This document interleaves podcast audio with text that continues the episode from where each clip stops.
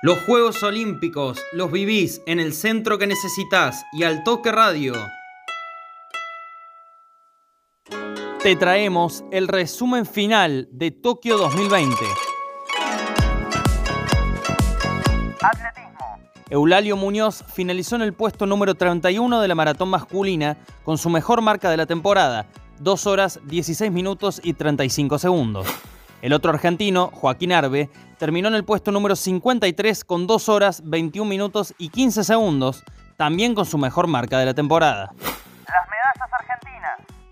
La delegación nacional obtuvo tres medallas en estos Juegos Olímpicos y finalizó en la posición 72 del medallero total, con una plata y dos bronces. Los Pumas del Rugby 7 ganaron la primera medalla de nuestra delegación en el encuentro por el tercer puesto ante Gran Bretaña y se llevaron el bronce. Las Leonas hicieron una gran campaña que no pudo coronarse con el oro tras caer en la final del hockey femenino ante Países Bajos, pero se quedaron finalmente con la medalla plateada. El vóley masculino hizo honor al gran torneo que realizó, se tomó revancha de Brasil por el tercer puesto y se adjudicó el bronce. El dato. Por primera vez en la historia de los Juegos Olímpicos, un equipo de un deporte colectivo se queda con una medalla tras eliminar a todo el podio de los Juegos Olímpicos anteriores. En el vóley masculino de Río 2016, Brasil fue oro, Italia fue plata y Estados Unidos fue bronce. En Tokio 2020, Argentina sacó a Estados Unidos en el último encuentro de fase de grupos, a Italia en cuartos de final y a Brasil por el último lugar del podio. Medallero latinoamericano. Brasil dominó Latinoamérica con un total de 7 doradas, 6 plateadas y 8 de bronce, con la duodécima posición en el medallero general.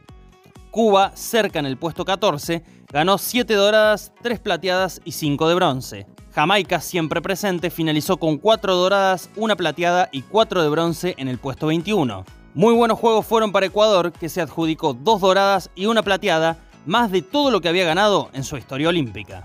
Medallero total. Estados Unidos ganó el medallero en el último suspiro de los Juegos, donde ganó el oro que los separó de China. Fueron un total de 113 medallas estadounidenses, con 39 doradas, 41 plateadas y 33 de bronce. China fue segundo con 38 doradas, 32 plateadas y 18 de bronce. Japón, local en esta cita, cerró el podio con 27 doradas, 14 plateadas y 17 de bronce.